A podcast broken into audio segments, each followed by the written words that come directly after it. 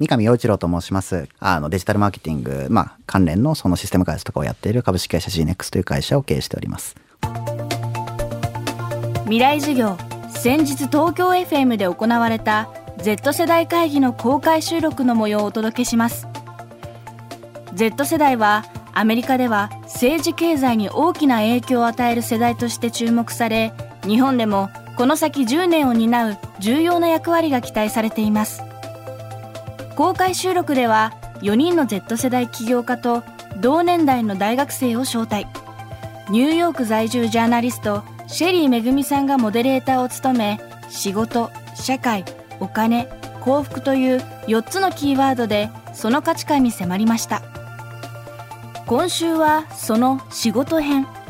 4人の Z 世代起業家が仕事と起業について語ります。今日は株式会社 GNEX 代表取締役 CEO 三上洋一郎さん。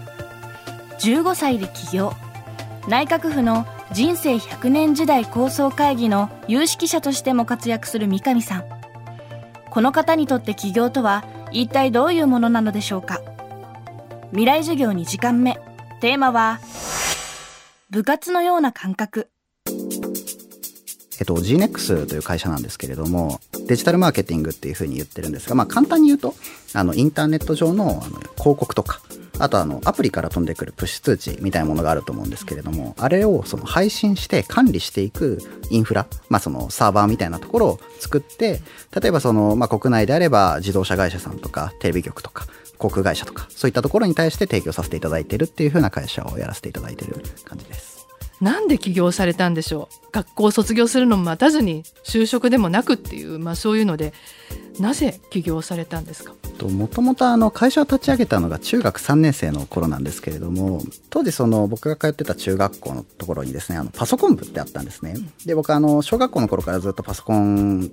が好きでですね、まあ、ずっと触ってたんですがなかなかその中学に上がったところのパソコン部に自分がやりたいことがなくてであれば学外で何かやってしまったらあのもっと自分が楽しいんじゃないかなと思ってですね、まあ、僕はそのとはいえあのプログラミングみたいなことができなかったので自分が作りたいサービスを、まあ、一緒に作ってくれる人を探してでそれをツイッターで募集してたまたまあのご一緒できる人が見つかってで一緒に何かやっていったっていうところなんですよね。なんであの実は自分にとっては当時はそのあの部活みたいな感覚で始めてたっていうところですね。なるほど。部活感覚でそれでツイッターでパソコン部で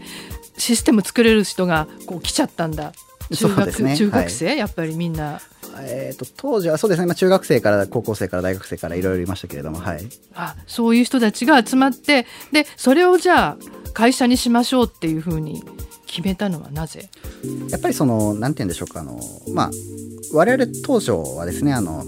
まあ、いわゆる対消費者向けというか今まで今のようにその企業向けの製品を作ってたわけではないんですがやはりその会社にしてしまった方がいろいろその、まあ、変な話税金とかですね、まあ、そういったところで楽だよねというふうな結論に至って、まあ、ちょっとつまらないお話なんですが会社を作ったっていうふうなところですね。ちょっと待ってその税金とかっていうっていうことはもう最初からすごい儲かっちゃったんだ別に儲かってたってわけでもないんですけれどもあの、まあ、やっぱりそのなんて言うんでしょうか。やはりその中学生が一人代表でやってると、まあ、変な話その法人格を持ってないと代表者に対して課税がされるんですね。なんで例えば100万円の売り上げだったとしてもやっぱり僕が税金払っていかなきゃいけない。でそれってやっぱりそのちょっとハードルが高いなと。いうところで会社の箱を作ってしまった方がいろいろやりやすいよね。っていう風なお話ですね。そういう知識をねまた中学生が中学1年とか2年生が持ってたっていうのはもうすごいなって今思ったんですけどそういった誰かからそういうアドバイスを受けたとかそれとももう自分でネットで調べて知識を得てたっていうどんな感じだったんですか？あそこに関して言うとあの、まあ、よく勘違いされるのがあの僕の父親は特にその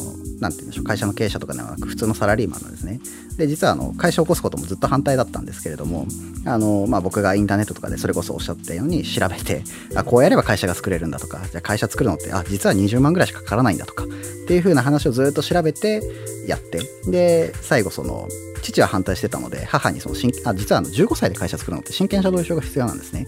でそれ書いてもらってで会社を作ったっていう風な ところですね。じゃあもう親を説得して。まあまあそうですね。その必要があったので。うわそれでもう仕事にじゃあ没頭してで学校はもう行かなくていいっていうふうに結論に達したっていうふうに聞いたんですけど、その辺はどうなの？すごいなんか語弊がありそうなので一応訂正させていただくと。あのまあ当初その中学3年生の末ぐらいにですね会社を立ち上げて僕が高校辞めたのが高校1年生の末なんですけれどもでそれまでそのめちゃくちゃ没頭したかっていうと別にそうでもなくて、まあ、あの確かにそのすごく楽しかったし確かにその普通に高校に通っていれば得られないその刺激とか学びっていうのは得られたなっていうふうにはすごく思うんですね。ただまあ、普通の学生でしたけどねっていうのを結構僕はどこでも申し上げてて、まあ、普通にゲームもしてましたし高校の友人とも遊んでましたしあの、まあ、その傍らでまあ、当時その半導体の大手さんとかあの、まあ、日本だと教育系で結構有名な会社さんとの取引があってそこからお金いただいたんでそこはまあしっかりお仕事するんですけど、まあ、とはいえその放課後はしっかり遊ぶっていう風な生活だったかなっていう。